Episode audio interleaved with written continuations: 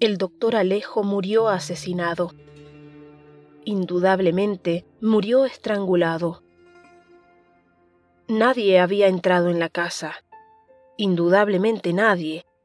Y aunque el doctor dormía con el balcón abierto, por higiene, era tan alto su piso que no era de suponer que por allí hubiese entrado el asesino.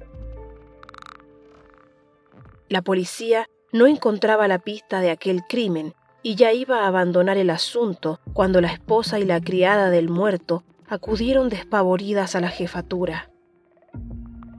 Saltando de lo alto de un armario, había caído sobre la mesa, las había mirado, las había visto y después había oído por la habitación una mano solitaria y viva como una araña.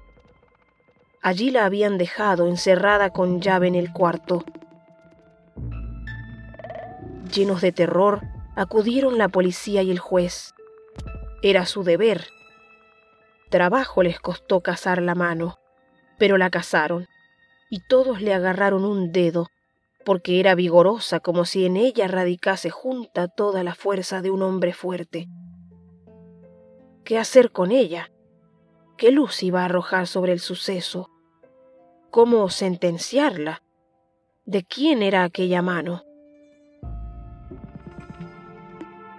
Después de una larga pausa, al juez se le ocurrió darle la pluma para que declarase por escrito.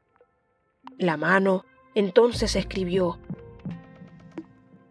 Soy la mano de Ramiro Ruiz, asesinado vilmente por el doctor en el hospital y destrozado con ensañamiento en la sala de disección. He hecho justicia.